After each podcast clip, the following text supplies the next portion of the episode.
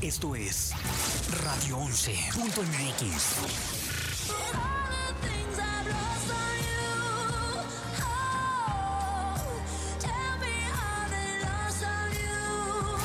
Radio 11.mx. No sería ti, no sería ti.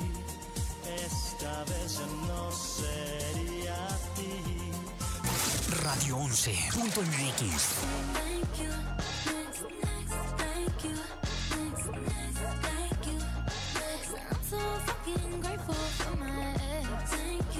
Lo mejor, lo mejor, lo escuchas aquí. Radio, Radio 11, la estación con los hits de hoy y siempre. Inicia la cita con tu psicóloga. Despeja tus dudas en Cotidianamente con Heréndira Gámez. Comenzamos.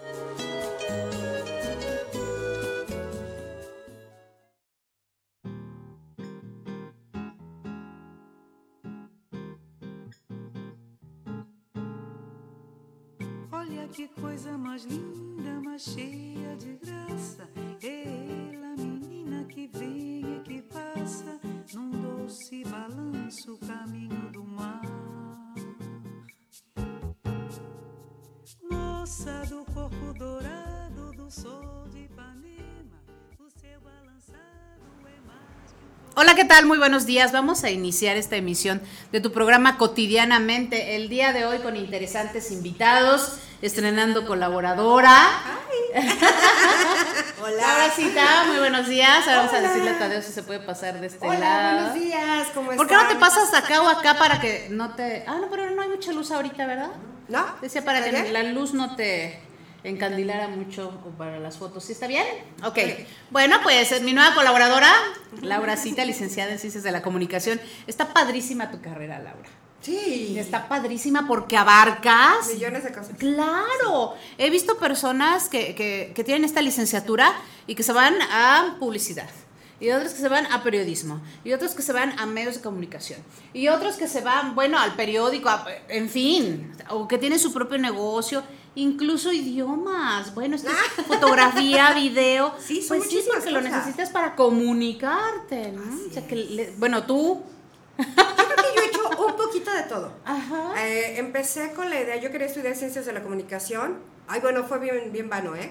Porque yo veía a los de ciencias de la comunicación que se divertían mucho. Estaba en México, en la UAM Xochimilco, y los veía con sus camaritas para todas partes. Y alguna vez se me ocurrió, eh, yo me metí a químico farmacobiólogo, quiero aclarar, ¿eh? Esa fue mi primera carrera.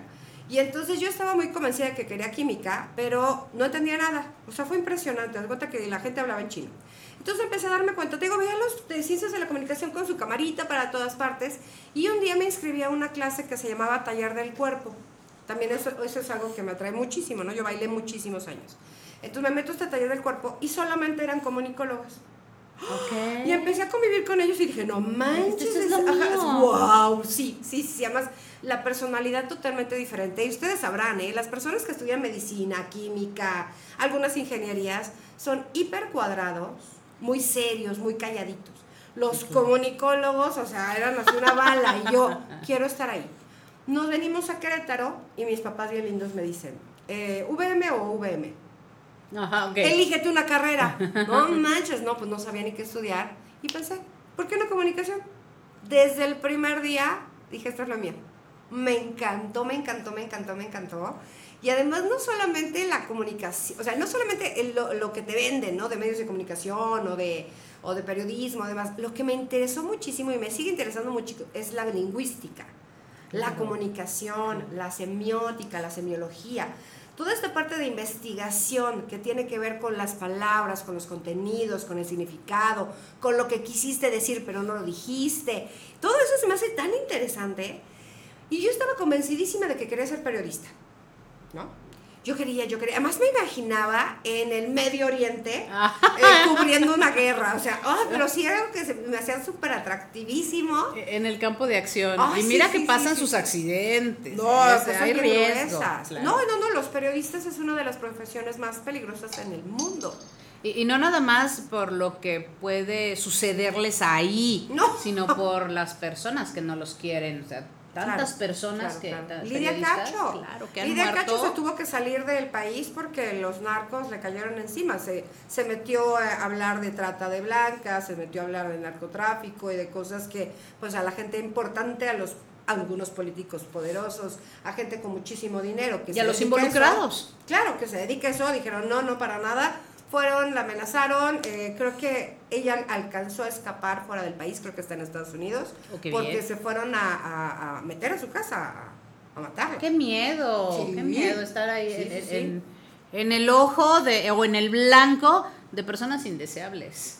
Pues sí, pero es que yo creo que también es parte del show, ¿no? O sea, eh, pasan muchísimas cosas en el mundo, alguien las tiene que informar y pues no todo el mundo le van a gustar. La pasión.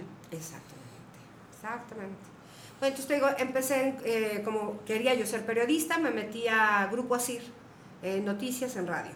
No, no, no, no, no era lo mío. Ajá. No, definitivamente no. Y me gusta mucho escribir. Y me gusta mucho la columna de opinión. Y me gusta mucho meterme en un tema, investigar. Me gustan los reportajes, mucho, mucho. Pero el periodismo así de, de ir a la calle, perseguir la noticia, o ir a la rueda de prensa aburridísima de algún partido político, no, definitivamente no, No es, lo, lo mío. tuyo. No, no, no, no. Y después descubrí, bueno, me quedé en la pasión del radio. Ay, es que el radio Ay, es sí. maravilloso. Sí, sí, sí. Y trabajé algunos años en radio, estuve en Grupo Asir como, como locutor en Mix FM. Estuve ahí como un año y luego estuve en Respuesta Radiofónica, que fue donde nos Sí, conocimos. ahí nos conocimos. Sí. Y fue muy, esa parte fue bien divertida. Estuve ahí casi dos años en lo que se llamaba antes Radio Centro, Sí. que tenía puros programas de opinión. Era padrísimo. Estaba muy padre, sí, claro. sí, sí, sí, sí, Aquí en, en Cañaveral. Así es, así es, así es. Y, no, y además ha sido maravilloso. Esa experiencia en respuesta radiofónica me dio mis mejores amigos y mi actual pareja. Oh, ¿Qué tal? wow. Sí. No, además no, no eras eh, una locutora más, eras la directora de la estación. Sí, de hecho no era locutora. Lo que me tocaba a mí era la parte administrativa, eh, co- eh, coordinar locutores, publicidad, menciones y muchas cosas interesantes que tiene, que tiene una estación de radio. Pero tenía la oportunidad de que de repente me metí a cabina, a platicar un ratito, tener que contactar a las personas que teníamos que entrevistar. Era muy interesante, muy padre, muy interesante. Wow. ¿Conociste? Sí, muchísimo. No, no, y además me la pasaba de concierto en concierto, que es una de mis pasiones. Ajá. Me la pasaba, yo creo que cada fin de semana íbamos a un concierto diferente, ¿En porque déjenles platico que Respuesta Radiofónica tiene la Z, tiene la jefa, y en esa época tenía los 40 principales. Ok. Entonces nos las pasábamos en conciertos de todo lo que te puedas imaginar, en eventos, en presentaciones, en Y muchísimas 91, cosas. ¿da? 91 DAT, esa es la principal, esa- Ah. esa, es la estación de casa, es la queretana, ¿no? Ok. Y la verdad es que muy interesante y como te digo, no fue solamente eso, fue todo también el construir las amistades que se hicieron para el resto de mi vida. Mis mejores amigos han salido de ahí. Claro, ahí te conocí. Exacto. Yo estaba en el programa de Lucerito Santana. Así es. Lucero del mediodía. Así es, así es, así es. Que Qué- ya, qué la, ya la oigo en todas partes y la veo en todas partes. Sí, sí. Bueno, está muy bien ahora su estación también acá de eh, Network, Querétaro Network. ¿Sí? Sí, claro, muy bien, qué bueno. Le ha gustado mucho, se ha posicionado mucho, está en lo que ama. Ay, es que así debe de ser. Hace rato estábamos medio platicando de la pasión, ¿no? A veces, eh, yo oigo muchísimo a mis alumnos, doy clases en, en una preparatoria, que es universidad también, y... eh, ¿Cuál es? Tec Milenio, Tec Milenio, sí, amo Tú eres escuela. muy modestita. Ah, yo sí. ¿No te gusta decir en, en dónde estás? Sí, ¿para qué? Ah, No, Milenio, es que hablé amo. francés, es que hablo francés, doy clase de francés. No, vivió en Francia, tiene una hija francesa. He hecho un montón de cosas y les contara. Muchísimas cosas. La verdad es que soy una Tra- persona muy trabajé en inquieta. respuesta radiofónica, no, fue la directora. Doy clases en una prepa, no, es en el Tecmilenio. Ay, yo tan modestita el día de hoy. ¿verdad? No, en general sí soy así. Y bueno, en mis alumnos escucho mucho que, ¿qué carrera elegiré? ¿Cuál paga mejor? ¿Quién sabe? Eso no es importante. O sea, sí es importante si piensas que la industria a lo mejor necesita algo en específico, ¿no? Y estaría muy chido que fueras eh, lo que te guste a ti. Pero aquí va el asunto, que te guste a ti. Porque puedes estudiar cualquier cosa o inclusive no estudiar y dedicarte a un oficio o dedicarte a algo que te apasiona. Y ese es- ahí es donde vas a encontrar tu modo para vivir. Ahí es donde vas a encontrar lo que te va a hacer que todos los días te emociones por ir. ¿no? O sea, yo creo que ya pasamos desde hace muchísimo tiempo, ya no existen estos trabajos de por vida donde hay jubilación. Qué bueno. ¿No? Sí no. Porque por una parte sí existen estas personalidades y también se vale el godines que le gusta ir de 8 a 6 o 7 de la noche y que le gusta que le digan qué hacer y que le gusta tener un horario y rutina y demás. Está bien, es un tipo de personalidad. Pero realmente los millennials y todas estas nuevas generaciones se las van a ver muy duras. Ya no existen estos trabajos de, de 10.000 horas en las que vas a hacer tu tiempo en alga, que es maravilloso también hacer tiempo en alga, pero ya no existe esto. Entonces, este es un momento en el que la gente debería de explorar sus pasiones. Exactamente. Explorar. Sin ¿Qué miedo. te gusta? Claro. Yo en algún momento de la vida, entre, entre la carrera y empezar a dar clases de idiomas, me tuve que cuestionar eso. Y ya, ya te lo he platicado varias veces. Tengo eh, 20 años, dos años en la carrera, empecé muy chica, y estoy embarazada. ¡Ah! ¿No? Y entonces me senté, que es algo que hago muchas veces en la vida, ¿eh? cada, cada cierto periodo de tiempo hago esto, me senté a poner en una lista qué sé hacer y quién podría pagar por esto. Muy bien. Inglés. Es lo mío, ¿no? Dije, inglés, me encanta el inglés, siempre me ha encantado. Soy muy teórica, fui y me tomé un, un diplomado para maestra de inglés. Terminando el diplomado, doy mi primera clase y sentí, ¡ah! igual que la misma sensación de cuando entré a comunicación, la misma, así de, wow, esto es lo mío, lo amo. Y empecé a dar clases. Pero soy una persona terca y además eso se lo aconsejo a todo el mundo, sé terco. A los cuatro años, cuando ya todo el mundo pensaba que yo en la vida iba a terminar la carrera, regresé y terminé. Ok. Con una niña de cuatro años, con responsabilidades de mamá, de ama de casa, trabajando y me dividía en cachitos. Trabajaba en la mañana, iba a la escuela, en la, a mediodía daba clases, en la tarde iba a hacer otras cosas. Y la verdad es que me la pasé muy bien, ¿eh? Y, y a veces veo a los jóvenes, sobre todo yo creo que elegimos carrera muy joven. Y todavía estás medio, no sé qué quiero en la Sí, vida. claro. Y además te lo venden como la carrera que definirá tu vida. Y no es cierto. Y bueno, te lo puedo decir yo, ¿no? O sea, yo soy comunicóloga, he sido locutora, he sido presentadora de eventos, doy clases de inglés, doy clases de francés, doy clases de español, he, he escrito muchísimo tiempo. ¿Qué más hago? De, De repente me da por cocinar y también hemos vendido pies. ¿Por qué no?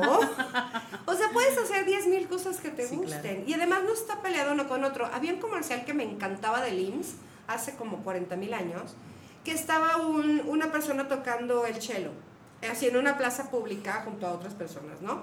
Y terminaba y le preguntaban, oiga, doctor, ¿y va a venir el próximo sábado? Y decía, sí, por supuesto, esto me encanta. Era médico y tocaba el cello. Ok. O sea, una cosa no está peleada con la No, claro otra. que no. no de hecho, yo creo que una persona debe de tener estas partes, ¿no? Una parte lúdica, que es la que te encanta, los juegos, la diversión, que puede ser un instrumento musical, Claro. ¿no? Puede ser cantar, puede ser bailar. Tienes que tener tu parte profesional, que es muy, pa- muy padre, muy importante, y estarte actualizando todo el tiempo, porque si no te la comen, ¿no? Claro, y tener exacto. otra parte que sea solamente un hobby. Algo Sí. que te guste hacer. Por ejemplo, la gente antes, yo no sé si todavía lo siguen haciendo, ¿verdad? Pero hay mucha gente que se va un día a la semana a jugar póker con los amigos. Claro. Esa es una parte bien importante. Y a veces se nos olvida, ¿no? O sea, no, es que yo quiero ganar dinero, dinero, dinero, dinero.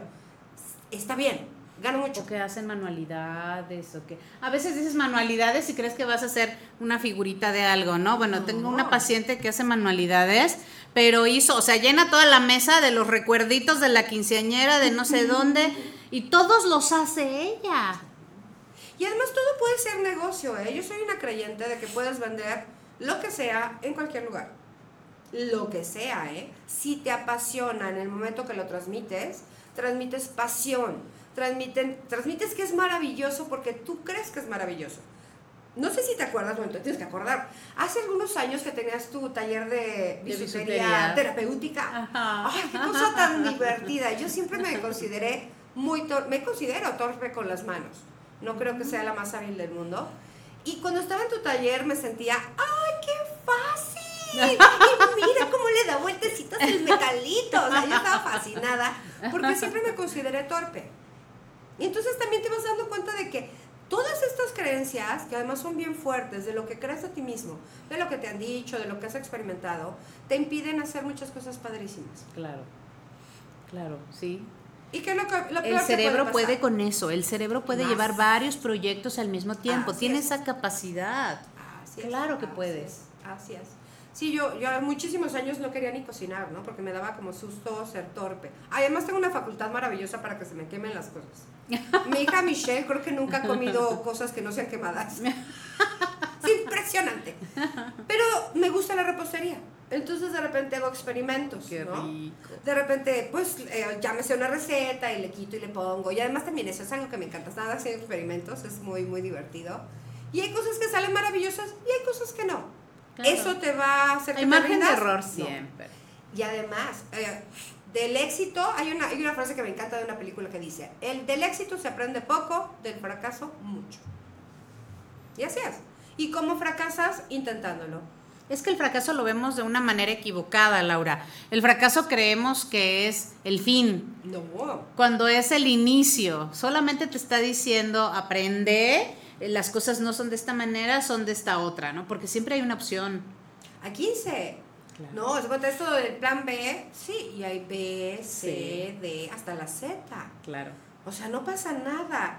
Y la parte como muy interesante, yo creo que de la vida, es esta parte de experimentar. ¿No? O sea, nos quedamos a veces con, no sé, estudié para secretaria y pues ahí me quedo. Está bien. Si te hace feliz, está muy bien. Si te hace emocionarte todas las mañanas, está muy bien. Pero si empiezas a sentir el saltito en la panza de, mamá, no quiero ir, O si lo estás pensando, estás trabajando y estás pensando en otra cosa, mejor, sí, que mejor ¿qué, qué es? Ponlo sobre la mesa, ¿no? Porque tal vez, pues a mí me gusta mucho meserear y me gusta estar en el restaurante, pero yo siempre he deseado ser actriz. Puede ser que me quede en el restaurante porque me encanta el restaurante y tal vez sea adelante jefa de meseras y tal vez sea la dueña del restaurante y tal vez sea chef, pero nada de esto me va a satisfacer si yo no me pongo paralelamente o absolutamente a, estudiar actuación. Sí, y además creo que luego nos exigimos demasiado, ¿no? Exigimos, eh, queremos, y eso es algo que he visto mucho en las clases de inglés, que es- casualmente lo, lo regreso, ¿verdad? Pero sí, o sea, he visto muchísimo los mexicanos, y sí es un asunto mexicano, los mexicanos queremos hacer las cosas perfectas, ¿no? Me gusta cantar, pero no canto perfecto, entonces no canto enfrente de nadie. Me gustan las manualidades, pero no me salen perfectas, entonces no se las enseño a nadie. Y hay muchísima gente que son escritores de closet, Actores de closet, cantantes de closet, y todo lo hacen para sí mismos porque les da miedo, porque queremos hacer las cosas perfectas. Y te digo, regresando a lo de las clases de inglés, es algo que he visto muchísimo. La gente se conforma con ir a tomar una clase, decir dos, tres frases, tal vez, en esa clase, con terror, ¿eh? con la voz quebrándose, pero cuando ya se trata de hablar, no quieren, porque no lo saben hacer perfecto. ¿Tú has escuchado a un gringo que lo haga perfecto? No les importa, dicen cada burrada. Eh, comer azul mañana. ¿Azul qué? ¿No?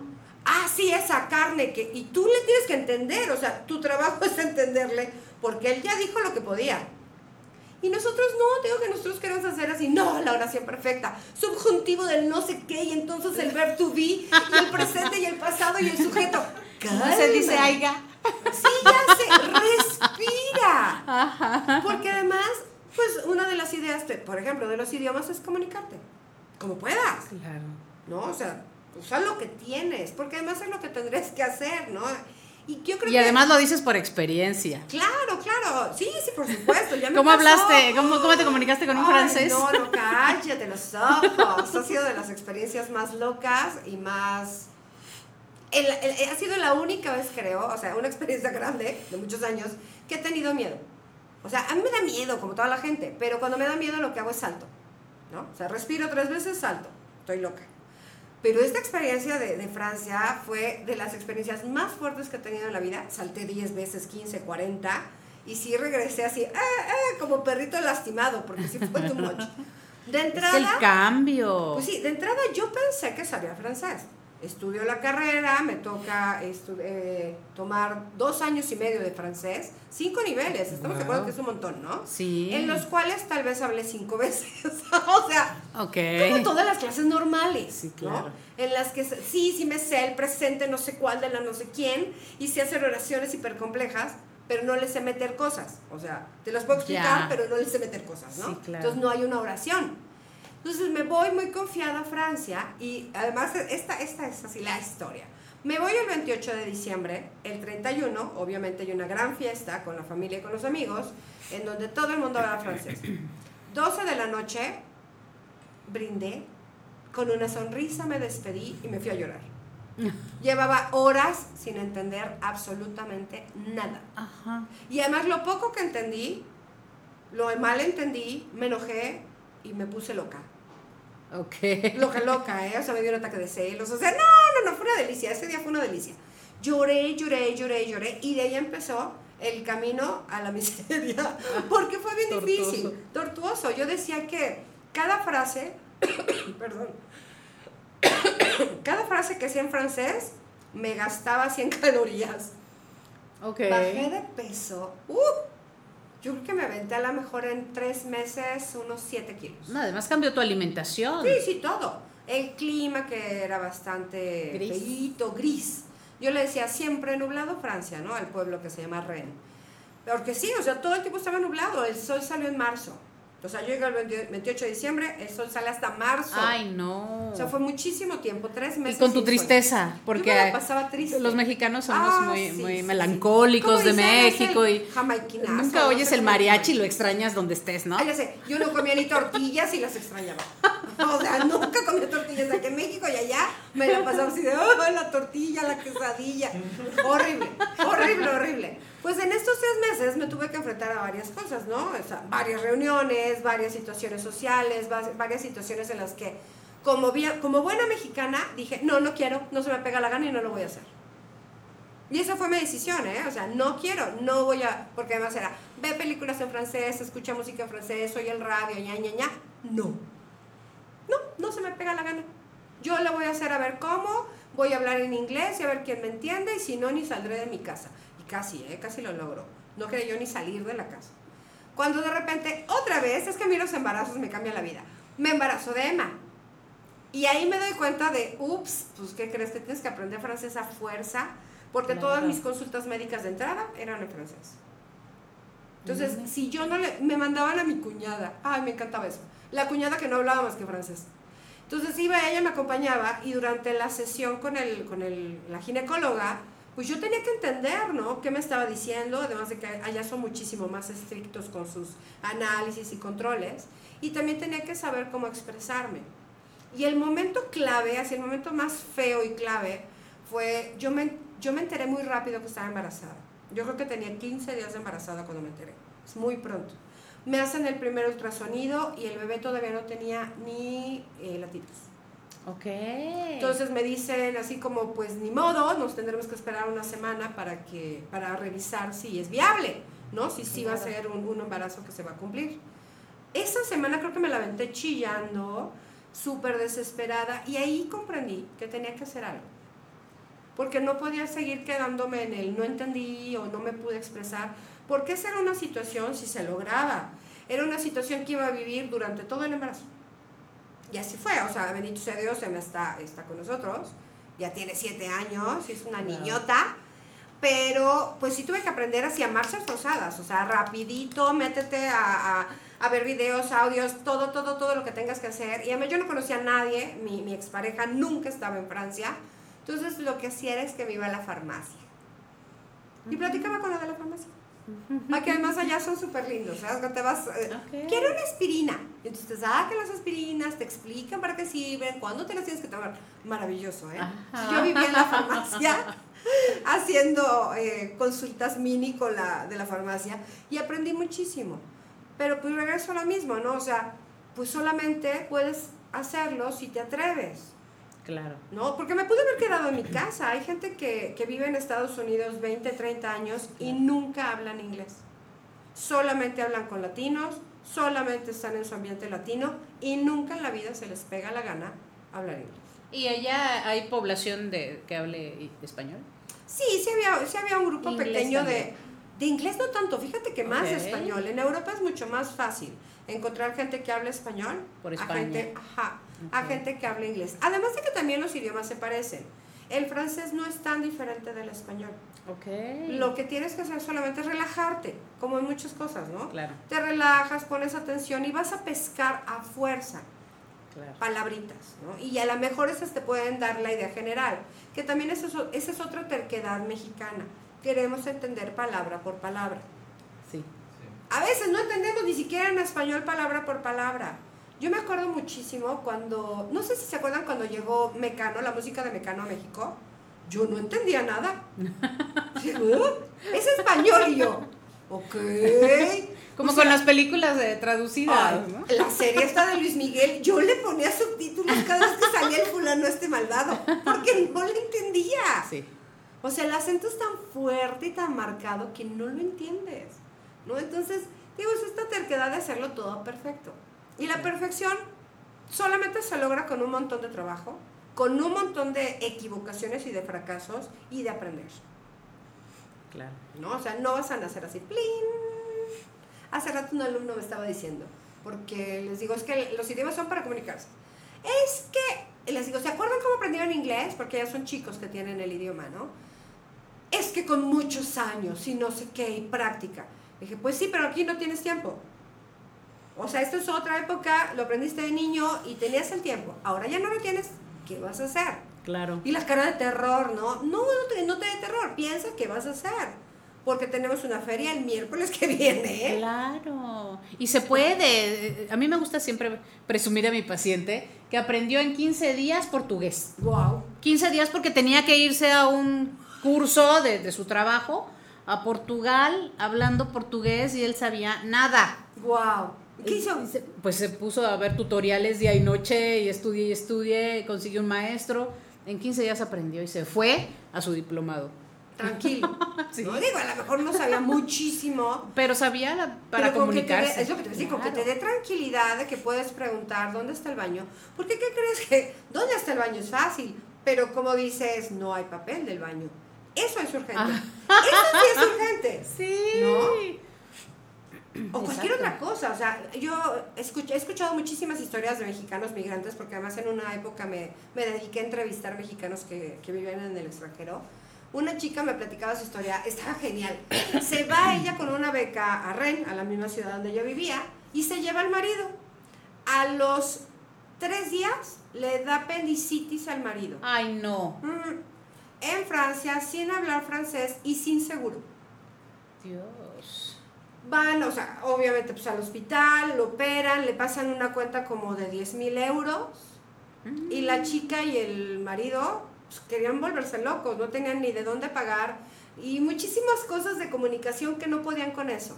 Finalmente, a alguien que se apiadó de ellos les aconseja ir a la- al, al gobierno, a un lugar especial de seguridad social y les ayudan a sacar un seguro para inmigrantes Ok.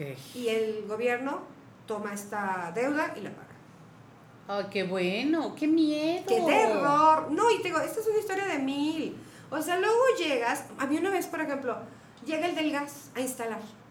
Yo estaba aterrada, no sabía cómo hablar con él, y además soy mexicana. Obviamente pensé que me iba a violar, ¿no? O sea, obvio. Y entonces llega el del gas y yo inmediatamente como, como mexicana saco el teléfono. Hola, mi amor, ya llegó el del gas, ¿no? Y Pierre iba así de, ah, ok. Y luego, pues es que pues estoy avisando que aquí está el señor, está enfrente de mí. ¿Hay algo que, que- le queramos decir? No. Y si le estaba diciendo, qué loca, ¿para qué me habla para eso? No, además yo creo que él estaba en Rusia en esa época. Y entonces, ¿y ¿de qué onda con esta? Yo estaba aterrada porque no le podía decir nada, porque no sabía explicarle nada y porque me daba miedo que me dijera algo y yo dijera, uy, y mal uy. Ya di sí, ya dije sí. Exacto. También una vez se me metió un señor a la casa, se sentó en el comedor y me empezó a vender una, eh, suscripción para unos libros. Y yo no lo sabía sacar. No sabía sacarlo de la casa. Ajá. Me tuve que aventar todo el rollo en el inter de pensar que me iba a violar. Ya sabes, Y nadie se atrevió. a, a violarme no, gracias a Dios. Pero qué susto, qué cosa tan horrible. Claro, porque estás en una ciudad eh, desconocida, lejana, que no, no es tu rumbo, no es tu lugar. Es, efectivamente, y además la gente no tiene la paciencia que tenemos nosotros, ¿eh? en lo absoluto. Y O te da miedo tan solo por estar en otra parte. Mira, yo recuerdo, eh, yo viví un tiempo en Guatemala y en una de esas ocasiones que venimos aquí a México, se subieron unos salvadoreños al, al autobús o bueno, lo que parecía un camión, ¿no? Porque te sentabas de tres así todo apretado y de tres del otro lado. Y se subieron unos militares y los tiraron al piso. Y, y bueno, hablaban español, pero así, ¿no? Y, y así asustado, así me dijeron a mí que de dónde venía, porque además yo venía toda vestida de hippie, como era mi estilo de vida en ese momento. Y me pidieron identificaciones y yo saco hasta las tarjetas de Ya crédito, ¿no? Soy mexicana, soy mexicana. Pero qué miedo, porque estaba en Guatemala a un pasito de México. Sea, íbamos a entrar acá por Tapachula, por Ciudad Hidalgo, a un pasito de México. Y, y yo me sentía en una tierra extraña, Y con la amenaza de los militares, con la amenaza de tirados ahí en el pasillo los, los salvadoreños, moría de miedo. Dije, si, lo, si pierdo mis credenciales, obviamente las traía en la bolsa todo el tiempo y, y mi pasaporte. Y si pierdo mis credenciales, y entras en pánico. Y fue un momentito súper cerca y entré en pánico. Pero ¿cómo no? O sea, es que no necesitas ni siquiera irte a, a Guatemala. Te cambias de aquí a Monterrey, ¿no? Que es una ciudad muchísimo más grande. Piérdete, por favor, en Monterrey. Claro. Aunque estando en México te sientes como en tu hogar, ¿no? Más o menos. Aunque estés en los Piérdete mochis. en el DF. Piérdete en el DF. O sea, una vez nos pasó, salimos del, digo que me encantan los conciertos, salimos del Palacio de los Deportes y en lugar de tomar para viaducto, tomamos hacia Catepec. Cuando nos dimos cuenta ya estábamos en medio de Catepec. A las 3 de la mañana. Ok. Ahí te entra el terror. Sí, les gusta la acción. Sí, sí, sí. Digo, la ventaja de México es que pues, la- es una ciudad que no duerme de verdad. O sea, 3 de la mañana ya estaba llena las calles de gente. Alguien nos supo orientar y salimos. También otro día salimos a, las- a la, a la carretera de Puebla. ¿Cómo? No sé. Es que es fácil perderte cuando Sí. no es tu ciudad. Y sí te entra el pánico porque luego tú no sabes hasta dónde sí, hasta dónde no, qué sí se puede decir, qué no se puede decir. Sí, sí, sí, sí, la verdad es que digo, hasta cuando es en tu propio idioma, imagínense en otro, ¿no? Que además nunca puedes estar completamente seguro de si lo que tú estás diciendo tiene el sentido correcto. Claro. Eso es, eso es algo que también es bien interesante. Muchas veces hemos hablado de que la comunicación es como 90% eh, no verbal y 10% verbal, ¿no? Entonces, ponle que ya manejes tu 10% verbal. No es verdad, pero ponle que sí. El otro 90% es bien importante porque además que creen que el lenguaje corporal no es el mismo en todos los idiomas. Ok. Ese Ahí es te enfrentas otro- a otro problema. Ese es otro problema, claro, ese es un gran problema. Yo, yo como viví, viví varios años allá, más la convivencia con mi expareja, que fueron casi nueve años de relación, traigo muchas eh, señas, ¿no? De allá, ¿no? Y cuando hablo en francés las hago. Como aquí en México español cuando dices dinero, ¿no? Sí, por ejemplo, este es eh, de los deditos, es Ajá. universal, ¿eh? Este es dinero. Ok. Este sí. Ah, también bueno. la del dedo, ¡ah!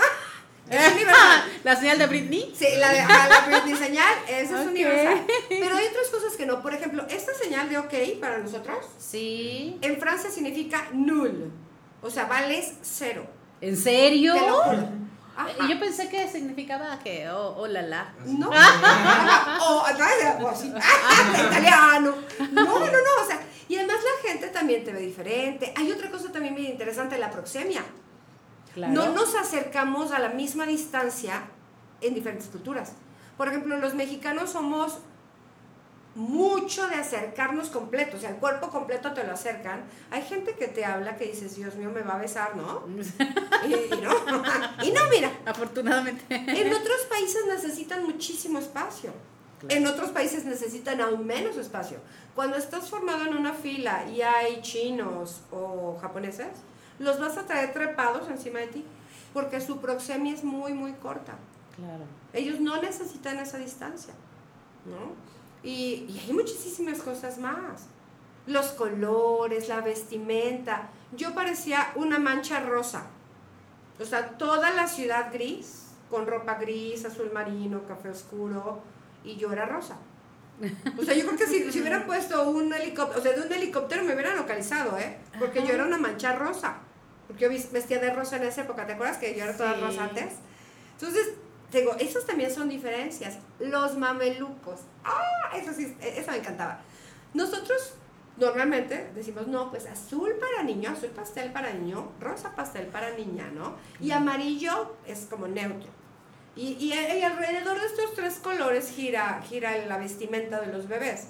Ah, en Francia no. Gris, azul marino, vino y café. Para los bebés. Para los bebés. Mi hijita que es transparente, ahorita ya está morena por México, pero era transparente cuando nació, con su mameluco vino, parecía de los monsters. O sea, le faltaban los colmillitos de vampiro. Ojeroja, o sea, veía ojerosísima. Sí, me Y imagino. con su mameluco vino. Y no hay otros colores en las No, tiendas. no hay pastel, no ni siquiera existe. ¿Sabes a mí que, que me impactó cuando tú me platicaste que, que fuiste al súper? Y dije, bueno, va a ir al súper y va a agarrar los choco crispies y la leche. pero, pero ahí me imagino que puras etiquetas extrañas. Sí. Y, y la alimentación, puros embutidos. ¿Cómo Fíjate que allá? la primera vez, primera, primera vez que fui al súper, mi ex maravilloso, fue y me plantó ahí y me dijo, ay, dame que voy a comprar no sé qué, y se desapareció. Ahí agarra la comida.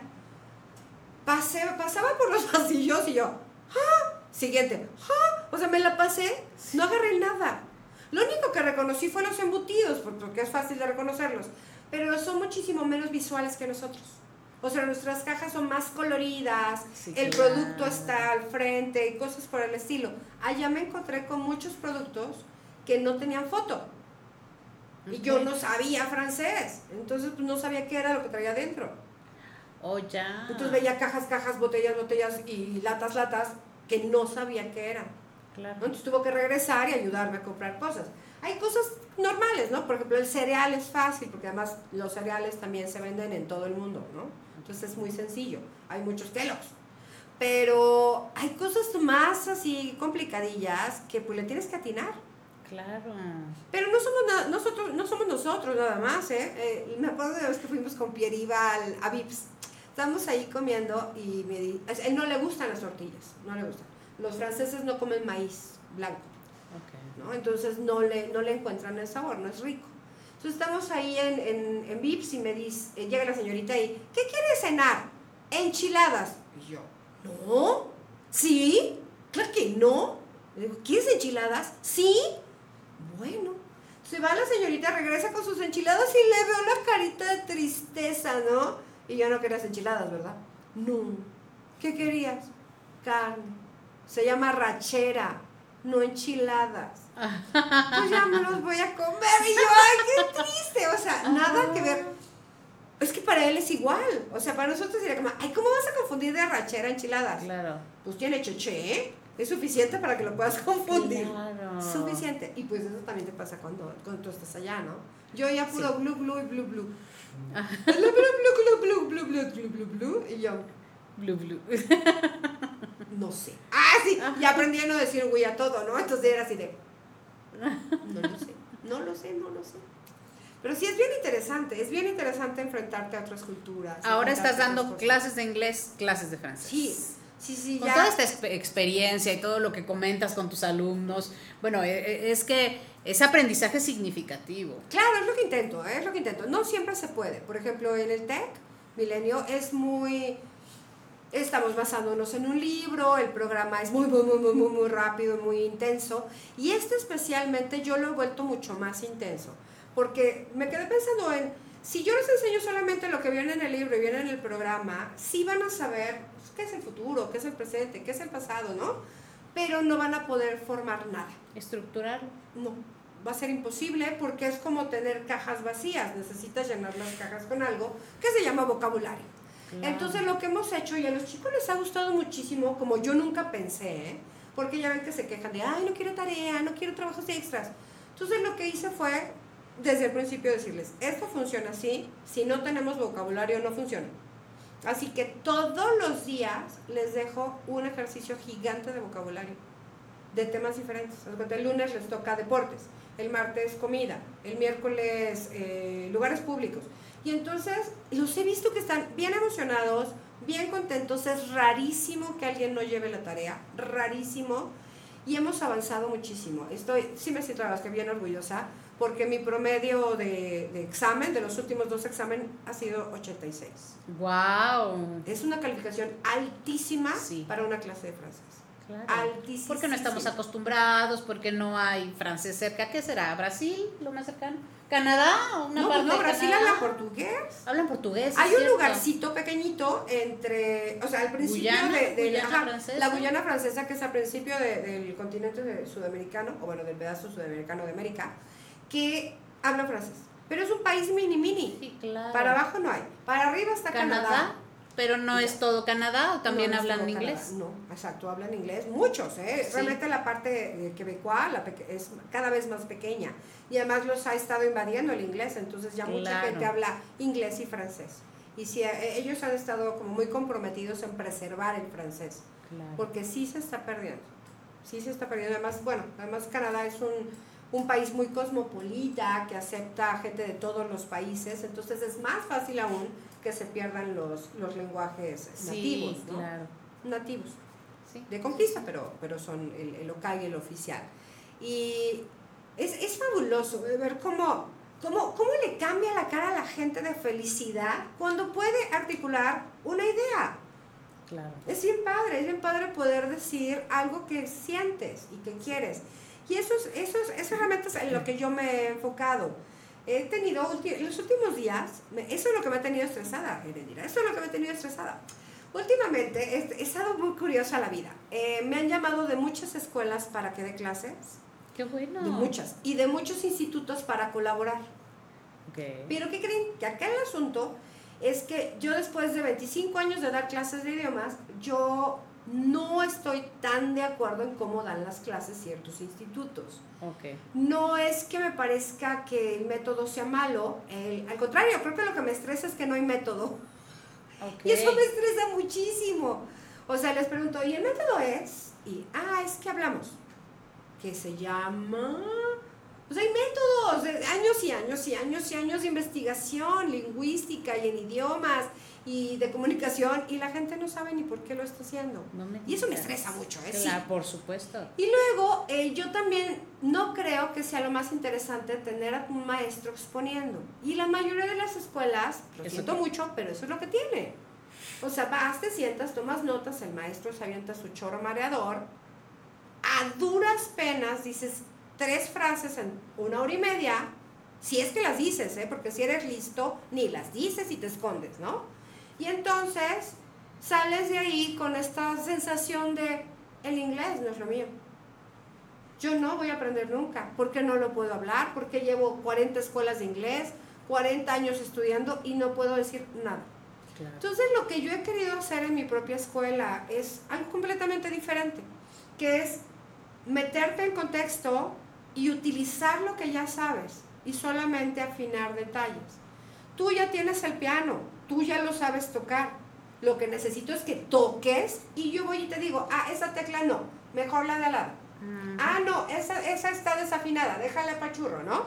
Entonces eso es lo que he estado haciendo y lo que hacemos en Love for Learning, que es mi escuela, es juntar a la gente y ponerlos a platicar sobre cosas que sí les interesen a ellos.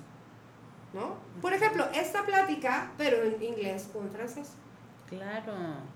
Recuerdo esa vez que fuimos a, una de tus clases y, que era cómo pedir un menú en un restaurante, ¿no? Porque, pues sí, sabes, eh, preguntarle a lo mejor su nombre, su edad, pero métete a comer, que es una necesidad eh, repetitiva y constante. Sí, sí, sí. Y es completamente diferente, porque en contexto eh, tienes que sacar de donde sea, lo que sea, para poderte comunicar. Que eso sería una situación real, ¿no? Y algo que me he dado cuenta que, es, es muy obvio, pero me di cuenta en el trabajo, a la gente le gusta mucho hablar de sí misma. Claro. Si tú le preguntas, oye, ¿y en qué trabajas? Ahí se vuelve bilingües, o sea, empiezan a hablar, empiezan a... Y además te dicen, es que no puedo, tú sigue, tú sigue, ¿no? Y entonces, y además eh, algo que hago en las clases es que me dicen, ¿y cómo se dice yo? Ni idea. ¿Cómo lo dirías tú? Claro. ¿No? Y entonces empiezan a sacar y le dan vuelta y lo desenredan y lo enredan y terminan comunicándose. Que esa es la finalidad de un idioma. No aprendes un idioma para agregarlo a tu currículum. Claro, lo usas. Exacto, no aprendes un idioma para contestar un TOEFL. No aprendes un idioma para que cuando alguien te diga, haz una oración en presente, nadie te va a decir eso. Haz una oración en presente. Ahora vuelve la pregunta. Nadie te va a decir eso nunca. ¿No? Claro. En el mundo real, lo que quiere la gente es que te entienda y que tú le entiendas. Claro. Y poder llegar a algo, ponerse de acuerdo, pedir el papel del baño, ¿no? Pedir la cuenta, escuchar en el, en el aeropuerto que tu avión se está yendo. Sí, claro. Esas son cosas importantes en la vida. Por ¿no? supuesto. Decir, Prácticas útiles del día a día. Quiero vomitar. Ay, Dios. Esa es una, esa es una cosa que tienes que saber decir en la vida. Claro. Me duele la rodilla, traigo un dolor espantoso en el estómago. ¿Dónde está la farmacia? No, o sea, hay muchísimas cosas que son vitales, más allá de saber hacer una oración en present perfect, ¿no? Claro. muchísimo más allá. Hace rato te digo que estábamos organizando lo de la presentación del miércoles y me dice una chica, es que yo lo necesito escribir. Le dije, está muy bien. Va a llegar alguien, un hombre guapísimo, el hombre de tus sueños, y te va a decir, How are you? Y tú le vas a decir, dame 10 mi- 10 minutos para que anote la respuesta, la revise ocho veces y te la regrese. El tipo ya se fue desde que le dijiste dame 10. Ahí ya se fue. Y ya otra, que, que está más fea que tú. Ay, sí. ya o la, se o la que pasó y te quiso Exacto. traducir.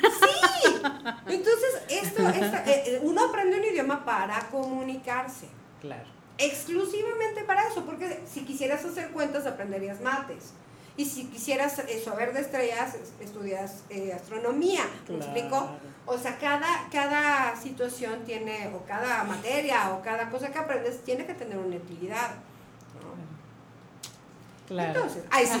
Entonces, el- ¿Cuándo son tus clases, Laura? tenemos, tenemos varias opciones de clases. As- La más, la más, sí, la más fuerte que tenemos son las clases individuales.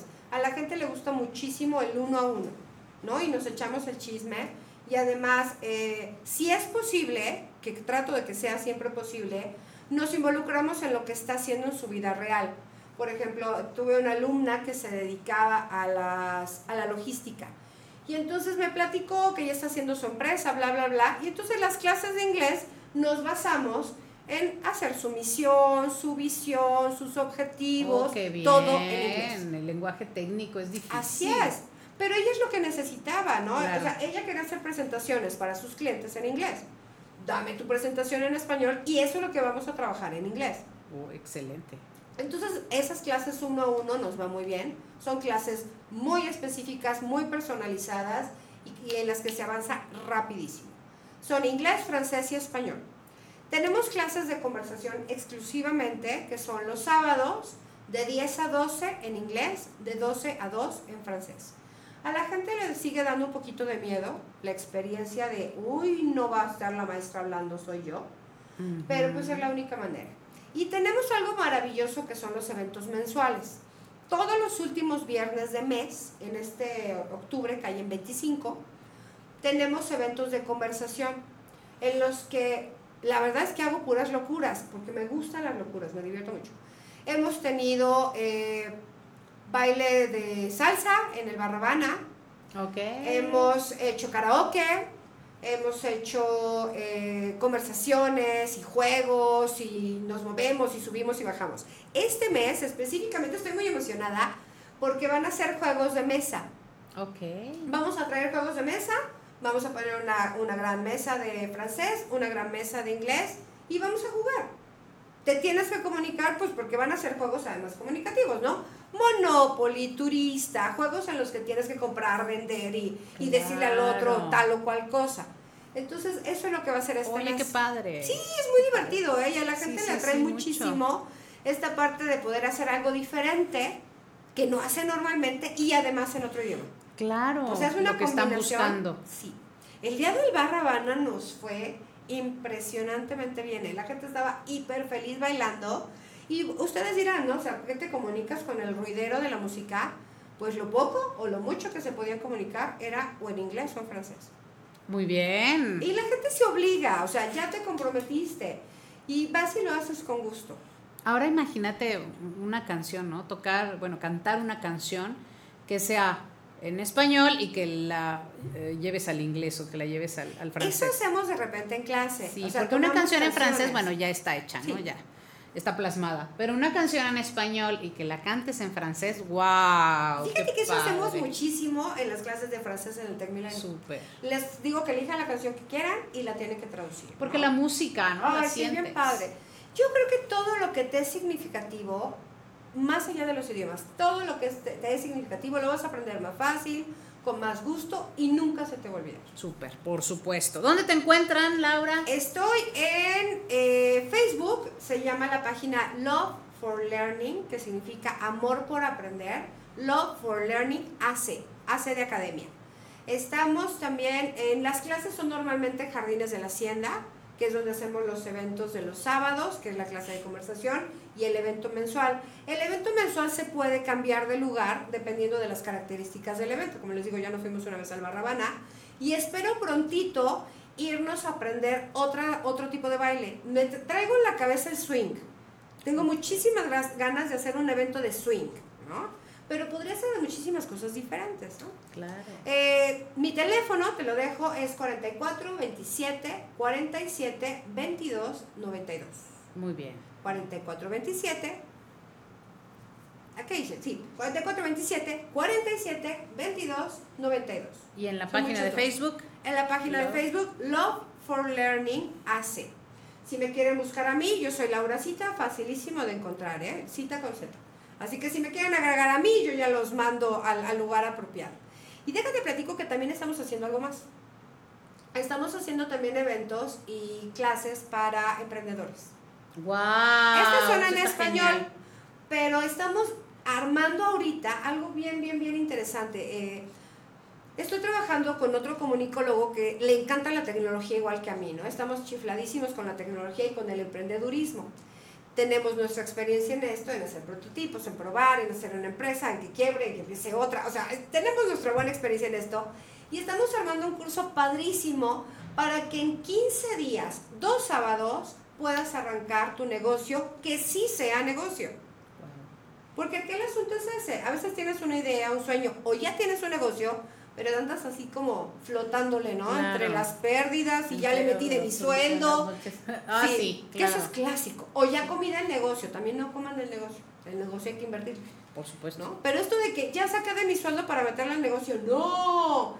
En 15 días, dos sábados, toda la mañana, te vamos a enseñar cómo poner orden y hacer que tu negocio sí sea negocio. Excelente. Yo te paso la información en cuanto bien. tengamos fechas y el temario ya está listo. Nada más necesitamos arrancar. Lo subimos. Muy Sí. bien. Muchísimas gracias. Mira, te voy a invitar a que escuchemos a Fer Moreno. Y Fer, él es, es el vocalista de Alba, también es nuestro productor general. Aquí lo podemos ver a través del cristal.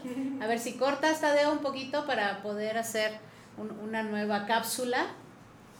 Y, y quiero platicarte que esta banda de Alba ahorita están, ahorita están en todas partes, están escuchando en todos los medios, están pero despuntando muchísimo y además canta hermoso. Canta genial, Fer. Yo siento un orgullo de que él esté aquí con nosotros porque siempre lo presumo, siempre digo, Fer, vocalista de Alba, está aquí con nosotros. Y ahorita lo vas a escuchar, vamos a, a- a iniciar la entrevista con él para que nos platiquen de sus eventos, de este estreno que tienen reciente de, de su canción Ojo Rojo. Y, y le pones atención a la canción y bueno, dice cosas tan reales, y hasta es como de reflexión, es como de desarrollo humano, Fer. Fer Moreno, bienvenido. Hola, ¿cómo están? Muchas gracias. gracias por estar aquí.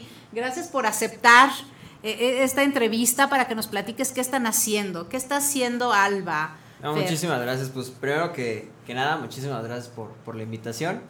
Y eh, pues te platico un poco de lo que estamos haciendo ahorita con Alba. Eh, acabamos de sacar un sencillo que se llama Ojo Rojo, que pues ya está disponible en todas las, las tiendas digitales, pero esta canción habla un poco de, de zafarnos un poco de lo que son las... Ahorita el mundo digital, ¿no? Estamos muy acostumbrados a estar siempre pegados al teléfono. Entonces, esta canción habla un poco de eso, ¿no? Este, salirse un poco de todo este mundo, dejar el teléfono. Por ejemplo, nos pasa mucho, ¿no? Estamos hablando con, con, con personas, con nuestros familiares, con nuestros amigos, y de repente hay alguien siempre con el teléfono, ¿no? Ay. Entonces, Sí. no pone atención a nada de lo que estamos este, hablando, no está este, atento a la plática. Entonces ahí se pierde un poco ese humanismo, ¿no? Entonces, Y molesta. exactamente, La y verdad molesta sí, un se poco. siente incómodo, ¿no? Si te dan ganas de hacer como en la escuela, ¿no? ¿De qué estábamos hablando? Sí. Exacto, O aunque sí, no sí, tenga sí. nada que decir, ¿no? Tal vez podemos estar charlando tú y yo y que tal vez estuviera sentado en otro lugar y así. Sí, sí, sí. Y es que es, es este, muy evidente eso, ¿no? Hasta con tres segundos, ¿no? Que tú te metas al teléfono, ya perdiste completamente la línea de la plática y, este, y te sigues, ¿no? Entonces, queríamos una canción que la gente se identificara un poco, ¿no? Que fuera algo real, ¿no? Y que es algo que ahorita nos está pasando mucho a todos, ¿no? Y nosotros también estamos incluidos, ¿no? No es, no es una canción este, que diga, este... Yo no hago. dejes, no dejes que te consuma el área digital, ¿no? Ajá. Este dice, no dejes que nos consuma la era digital, ¿no? Porque Claro. nosotros también, de cierta forma, somos parte, pero eh, pues también es como un balance, ¿no? Es encontrar nada más un balance ahí de que, este, sí puedes usar el teléfono, pero en ciertas ocasiones, ¿sabes? O sea, cuando estés hablando con una persona, préstale el tiempo, ¿no? La atención. Entonces, Bueno, y además a tus necesidades. Exacto, Porque a veces estás hasta forzando la vista en la noche con tal de estar viendo cosas sin sentido, ¿no? Sí. Que bueno, tal vez pueden ser muy interesantes, pero estás eh, eh, a costa de tu sueño. Pero mira, todavía en tu tiempo libre. Pero hemos perdido muchísima esta parte de, de ver al otro, de disfrutarlo, de ver sus muecas, de ver cómo se emociona o cómo llora o cómo se siente mal. Y si es bien, bien, bien feo que tú quieres contar algo lindo, o feo, o triste, y el otro, ajá, ajá, ajá. y en el Exacto. celular, Sí, sí, sí. ¡Qué feo! Claro, claro. Y si terminas con el ojo rojo. Exactamente. Oye, o se lo pone, Rubén. Sí, entonces e- era ese como ese juego de palabras, ¿no? Ojo rojo, de hecho, por eso se llama así la canción. Es como te queda el, el- los ojos, ¿no? Sí. De, de estar tanto tiempo en el teléfono. Sí. Ajá. Entonces, este, pues sentimos que era un buen nombre para, para la canción también. Excelente. ¿Qué presentaciones tienen, Fer? Ahorita tenemos este, algunas presentaciones eh, en lo que son San Juan del Río, León y, vamos a estar también en aquí en Querétaro. Tenemos algunas fechas por, por ahí, mira, se las platico. Vamos a estar el primero de noviembre en San Juan del Río en, en una fiesta de Halloween que vamos a hacer por allá. Nos- hemos tenido la fortuna de que ahí en el Public nos entregaron una placa conmemorativa con motivo de nuestros 100 shows que llevamos como ¡Wow! Alba. 100. Y, y estamos muy emocionados también por eso. Y Claro. la banda lleva poquito también, o sea, desde que nos empezamos ya como a meter en esa onda de, de Alba y, y de toda este, la línea gráfica y demás, pues sí tiene, tiene muy poquito. Entonces, pues ya llevamos 100 shows. Entonces se va a dar este, este show ahí en el Public House el primero de noviembre. Es una fiesta de Halloween. Este, nos vamos el 2 de noviembre a Tequis. Vamos a estar por ahí en un festival. El 3 de noviembre en Peña de Bernal. Bien. Eh, el, el 16 de noviembre en el Festival del Globo. eh, ¡Ay, qué padre! Sí. Vamos a estar por allá a las a estar 5 de la tarde. mira. Vamos a estar por allá. El 17 de noviembre nos vamos a Tequis. Regresamos por allá Tequis. El 23 de noviembre vamos a tener una fecha por aquí en Querétaro. Todavía no se confirma. Pero vamos a andar por aquí en Quere. Y el 30 de noviembre vamos a regresar a San Juan. Es el último show del año. Y, y vamos a estar tocando con Reino. Es una banda pues ya súper este, grande. Entonces, este evento es a beneficio de una organización que se llama Armonía e Inclusión. Este, ellos ayudan a, a niños con discapacidad. Entonces, el evento, todo el festival, pues va recaudado para, para la organización. Y con este dinero se van a hacer escuelas en San Juan del Río para ¡Ay, qué ayudar a- padre! a ellos. ¡Qué bonito! Sí, entonces, qué pues va a estar. Reino, que es una banda que, que pues ya ha tocado con Zoe, va a tener su teatro Metropolitan este hace poco. Bueno, desde el viernes, me parece, este viernes. Eh, va a estar Yucatán a Gogo, que también es una banda de eh, para niños. Eh, este Rock Day, que es esta banda de la primera banda en, en toda la República que, que tocan rock, pero son niños con discapacidad.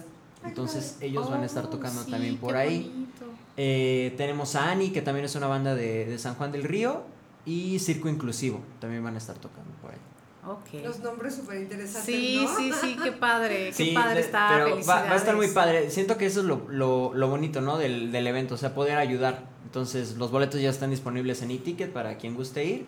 Y este va a ser en el estadio de béisbol, eh, al lado de Ah, la Kimberly. ok, ok. Este, ahí va a ser el, el, el El evento festival. es, es en grande. Sí, exactamente. Sí, como son varias bandas, Sí. Entonces, pues, ahí se va a hacer Qué el- el padre. Nos pasas el flyer para Claro subirlo sí. también a las páginas Se los y vamos que a las mandar por personas ahí estén también. enteradas porque nos escuchan mucho de San Juan del Río. exactamente. Y está, está muy cerca. Sí, y aparte el boleto está también súper barato. Este, en e-ticket me parece que está en 250 pesos. Ah, está súper Este, Bien. 150 para personas con discapacidad. Y eh, también lo pueden comprar en San Juan del Río, este, físico, 200 pesos. 50 Y, pesos y más para barato. señoras menopáusicas. para, para que se vayan a calmar. Porque así no nos ponemos locas, ¿eh? También. Viéndolo así. Han estado en entrevistas, en radio, en televisión, en periódicos. Se están Sí. moviendo mucho. Sí, Fer. ahorita, este, pues por lo, por lo mismo de, de la gira de medios, siempre tratamos como de, eh, pues hacer los más medios posibles, ¿no? Sí nos interesa mucho esa parte. Eh, también sí somos como muy románticos en esa parte de, de salir en el periódico, ir, comprarlo, sí. todo eso. Entonces, nos recuerda un poco, ¿no? De, de dónde estamos parados y, y qué hemos hecho, ¿no? También todo nuestro camino. Entonces sí nos deja así como muy este firmes, ¿no? En, en lo que estamos haciendo. Y tiene una entrevista cercana para que los escuchen. Exacto. Vamos a estar mañana en el diario de Querétaro y en el Limbo, este, en Radio WAC a las Ah, nueve y media. Vamos a estar también por allá. Vamos y pues a, venimos hacer. a decirle a Jorge Morán, que él es productor de Radio Universidad, vino hace poco con Pache Dub Collective, que los entreviste. Sí, que también nos entrevista. Sí, para que, bueno, todos sepan cuándo. Además, si no pueden ir, yo no puedo ir a San Juan. y ayuda, dona tu boleto, porque es para una ayuda. Está bien, no pudiste ir. 250 te los gastas en una mañana, por Sí, favor. exacto. No, no es- Nada, nada, no, sí, oye, ya. Exacto, Sí. porque una mañana vas y compras huevo y leche y ya te lo gastaste. No, y a- y Dónalo, No, no está, no está caro el, el No, boleto. Tampoco súper sale bien. caro ir a, a San Juan del Río, ¿no? Queda 40 Ah, minutos de aquí. entonces- Claro, claro. Hay muchas formas de ayudar también. ¿Y nos vas a cantar algo, Fer? Claro que sí. Ay, sí. Este, bueno, les, les voy a cantar un- un- una versión este Acústica. acústica de, de lo que es Ojo Rojo. Sí. Y este, pues también Leslie, que le, le gusta aquí mucho. Ah, sí, nos encanta. Tengo una paciente que su mejor amiga se llama Leslie. Le dije, mira, mándale esto. y estaba encantada, ¿eh? Sí, encantada. Qué chido. Pues, este, vamos a tocar un poco de Ojo Rojo. Esperamos que les guste. Va así. Déjenme acomodo porque Sí, por el el descansabrazos. está, está complicado. Va.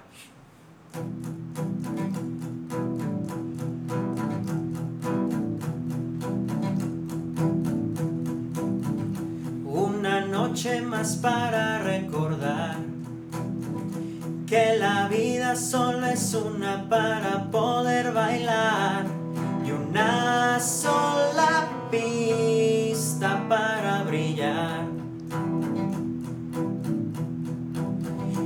Hipnotizado por lo que me encuentro en la TV.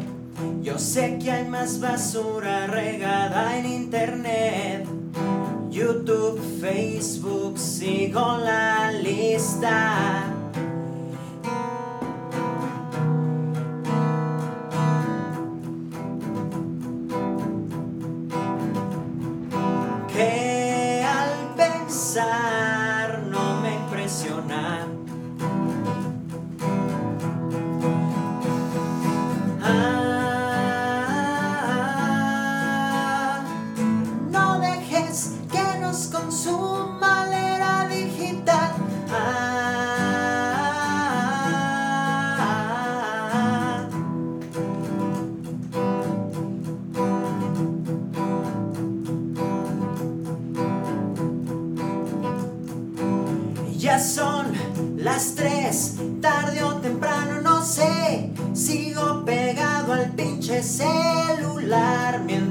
Consumo las mentiras esta era cuarta transformación.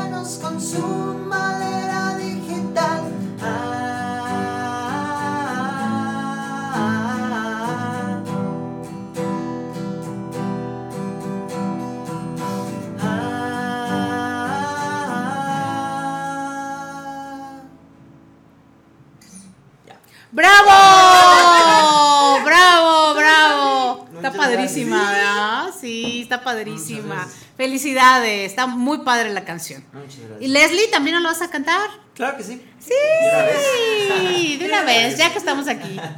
Bien, esta canción se llama Leslie, este, pertenece a nuestro primer EP que se llama Locus. Y pues vamos. ¿Este es de tu hermano? Esta canción la escribió mi hermano. Ok. Este, te rápida la historia. Sí, estaba escuchando, Eh, sí. Él eh, le encargaron una canción este, para que se le escribiera a la novia de un amigo. Entonces a Alex le gustaba mucho la novia de su amigo, entonces pues le fue súper fácil escribir la canción, ¿no? Entonces al momento que la presentan, este chavo la presenta como suya, la canción. Ok. ¿no? Entonces, este, pues ya Alex ya después habla con esta chava y le dice, no, es que yo te escribí la canción, ¿no? Entonces es un poco de esa historia, este... Oye, mira, de- sí. de este, pues del proceso de... Las de verdades siempre salen a luz. Exacto. Entonces, ¿Qué pues, pasó con Leslie? Y, Ay, y- y luego no se hizo novia de tu hermano. Ah, no, no, no, no, no, ya, Ah. este, pues nada más fue, este, pues personaje para la, la melodía, Sí. pero, pero pues a ver si... Pero si- quién sabe en el futuro. Sí, ¿verdad? Exacto. Entonces, pues, esto se llama Leslie. Adelante.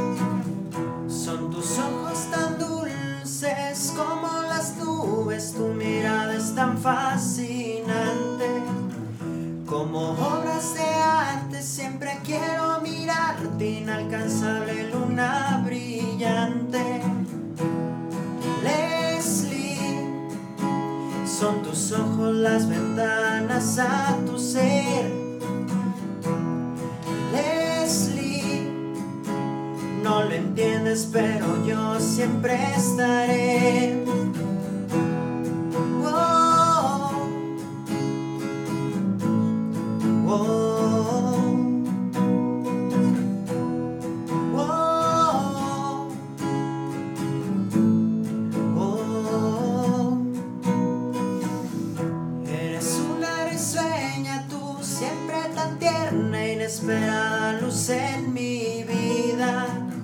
Solo hay una respuesta y tengo muchas preguntas. Ah, pierdes tiempo pensando, inútil es evitarlo. Tus manías y tus encantos. Ya no están tus amigas, esta noche eres mía. Vamos por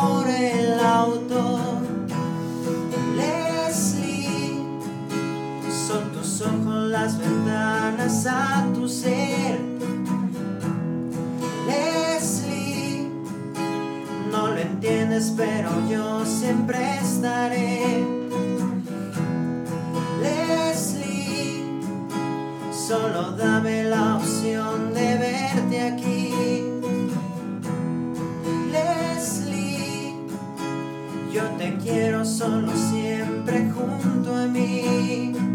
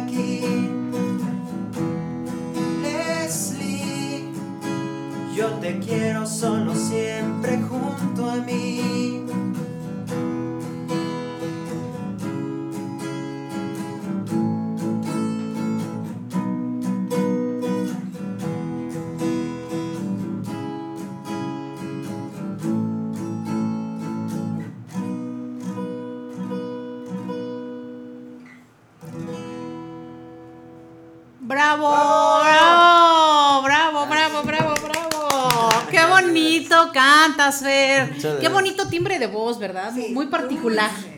Muy par- sí, muy dulce, muy particular. Muchas gracias. Qué bonito cantas. Sí, es un orgullo que seas nuestro productor general. Muchísimas gracias, Para mí Fer es un gusto. vocalista de esta banda Alba, que está despuntando mucho, una banda queretana de mucho talento. Felicidades a todos ustedes. Los he escuchado y no le quitas, le escuchas toda. O sea, si, si, es, si le aprietas hacia el- en YouTube, alguna presentación, algún video que ellos suban, algún estado, no, le, no te desesperas, no le quitas, la escuchas.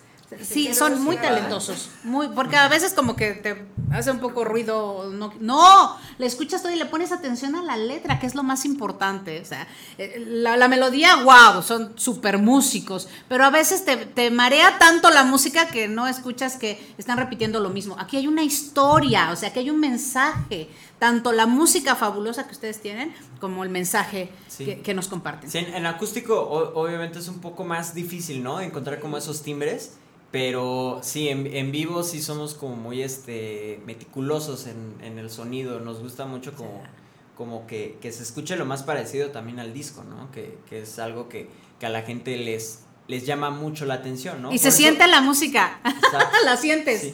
Sí. Sí, te vibra aquí, sí. Y aparte todos son súper talentosos, ¿no? Mi hermano Alejandro. Moreno que, que toca la guitarra, este, Eddie Pulido que toca la batería y Pablo Araiza, este... Y se les ve, o sea, están actuando, están, pues no es actuación, o sea, est- están en, en- en pleno show, Pues ese tipo de actuación. pero o sea, es que es, es expresión, Sí, o sea, lle- lleva como. se como- siente en su cara. Un performance, ¿no? Sí, claro Pero este siento que nos pasa mucho, ¿no? Cuando vamos a escuchar a una banda original, a veces este te aburre, ¿no? Te aburre el, el ir a escuchar una banda original. Pero obviamente si tú le metes como toda esa, este, como todo un show ya preparado, ¿no? Este, en esta canción vamos a hacer que la gente, este, aplauda, ¿no? En esta canción necesito que la gente cante con nosotros. Este, ahorita vamos a... y la a energía, Fer, también la energía, la energía también en vivo. se siente que le están poniendo energía, Es que eso- la forma en que rasgan la guitarra, sí, padrísimo, Por eso digo que yo claro. soy súper adicta a los conciertos. Me encanta. Esa sensación no la puedes sacar del disco, ni escuchar tú en el coche, ni, ni aunque tengas un super sonido padrísimo. Esa energía que te transmite, que se están moviendo, que están entrados en lo que les gusta, Sí. es bien emocionante. Claro. No, y si voltean a verte, Hablaste. Sí. eh, te, te, te concentra, te, no sé, te transmite, ¿no? Te Ya te transmite. viví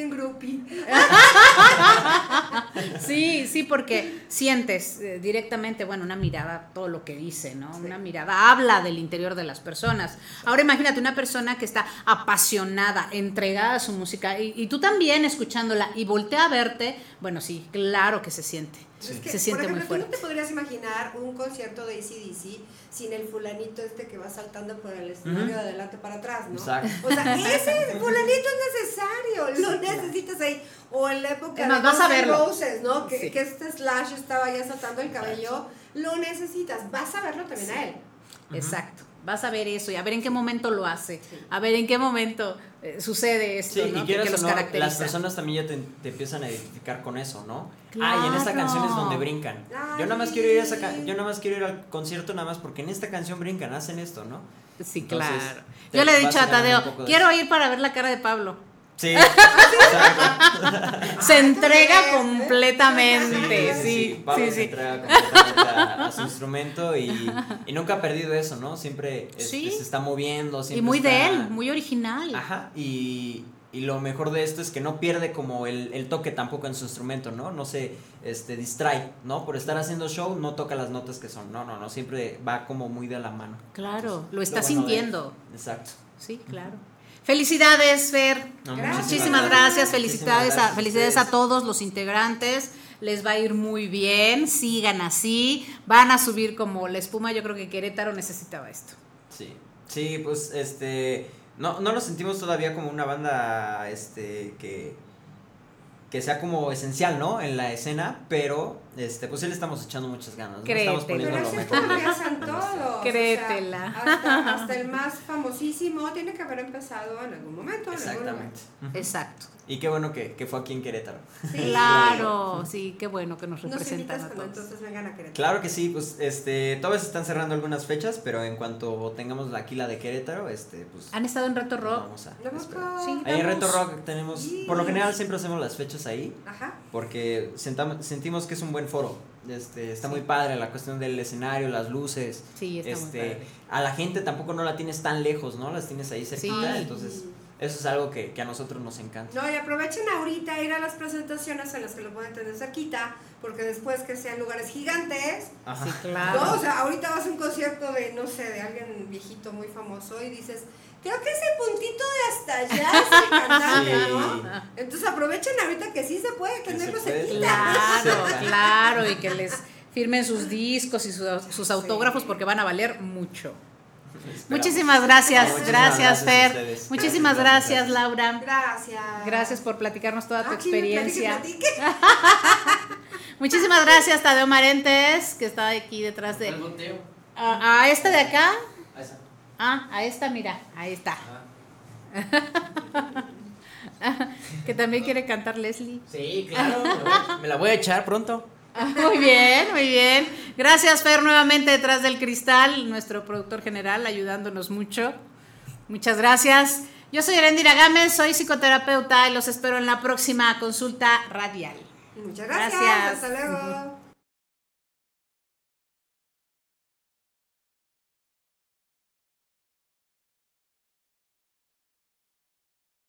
Esto es Radio 11 Música.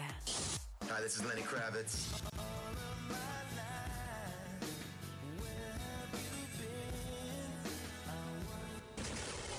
Hi, this is Amy from Evanescence.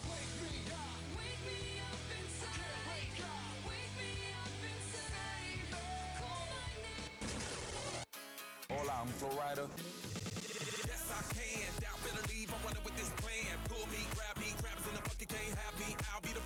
De Querétaro para el mundo.